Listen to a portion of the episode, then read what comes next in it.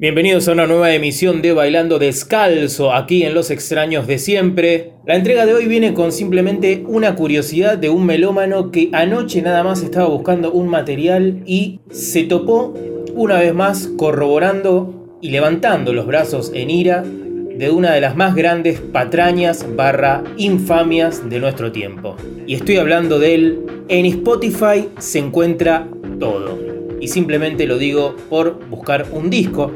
No me estoy haciendo el superado ni nada del otro mundo, simplemente soy un usuario más de Spotify, pero también me pregunto muchas veces por qué, por qué seguimos cayendo en este reduccionismo de en Spotify está todo, lo vas a encontrar ahí, al igual que cuando queremos ver alguna película o serie que ya caemos en la comodidad de, ah, está en Netflix, y siempre nos vamos reclinando en esa comodidad de tenerlo todo al alcance de un botón, de un clic directo para poder acceder a la data.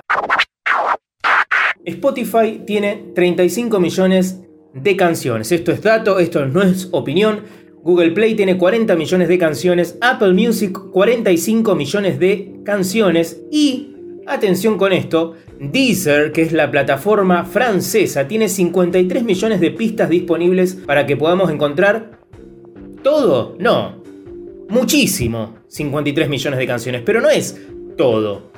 Yo de repente me pregunto, ¿qué pasa cuando la comodidad de lo que tenemos al alcance de un botón nos deja y nos ubica simplemente en una posición cómoda que nos evita acceder a un montón de información valiosa de la historia. ¿Qué pasa cuando el reduccionismo nos deja parados en una historia contada por dos o tres discos, por dos o tres momentos, por una o dos bandas, o por uno o dos registros. Todo esto simplemente surgió anoche cuando estaba buscando un material histórico que realmente disfruto mucho y es una de las sesiones de John Peel, el locutor DJ británico.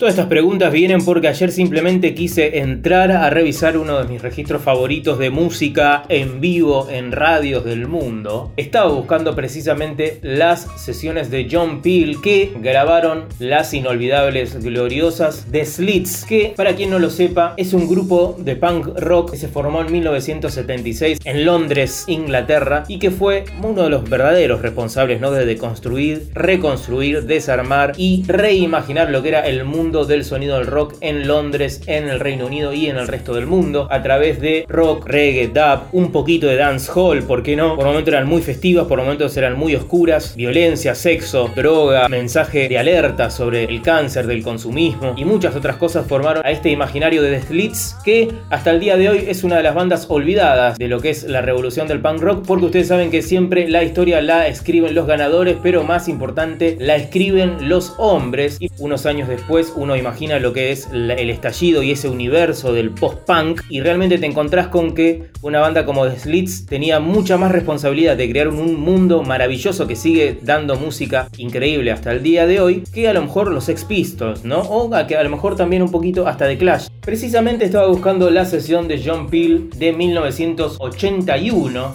porque ellas hicieron varias sesiones, pero en la del 81 lo maravilloso fue que encontraban a un grupo ya recontra imaginando y recontra redevuelta del punk rock. Ya estaban metidas a pleno en sonidos africanos, en sonidos que tenían que ver más con la liberación y el goce, mediante el baile que con la ira, que con saltar y pegar por ahí, Estamos hablando de dub, de funk, de improvisación libre, de música africana, de hip hop. Estamos hablando de 1981. Y lo que traje para escuchar es algo que precisamente no se escucha en Spotify porque no está por ahí. Esto está editado en material en CD, fue editado en los años 2000 de las sesiones de John Peel de los Slits Vamos a escuchar algunas canciones. Yo a esta altura creo que no le puedo pedir más al capitán Sebastián Valero. Tanto no le puedo decir como pasate 20 minutos de música del año 81, ¿no? Pero primero vamos a escuchar In the Beginning y luego Difficult Fun. Esto viene desde 1981. Fíjense lo que estaban haciendo estas muchachas ya en esa época. Y luego vamos a cuestionarnos un poquito por qué tenemos que estar siempre con lo más cómodo que tenemos adelante. Por qué siempre tenemos que estar pensando que la historia la escriben dos o tres nada más, por qué la data siempre es tan reduccionista y por qué no salir a buscar y maravillarnos con muchas más historias. Aquí las dejo con las slits.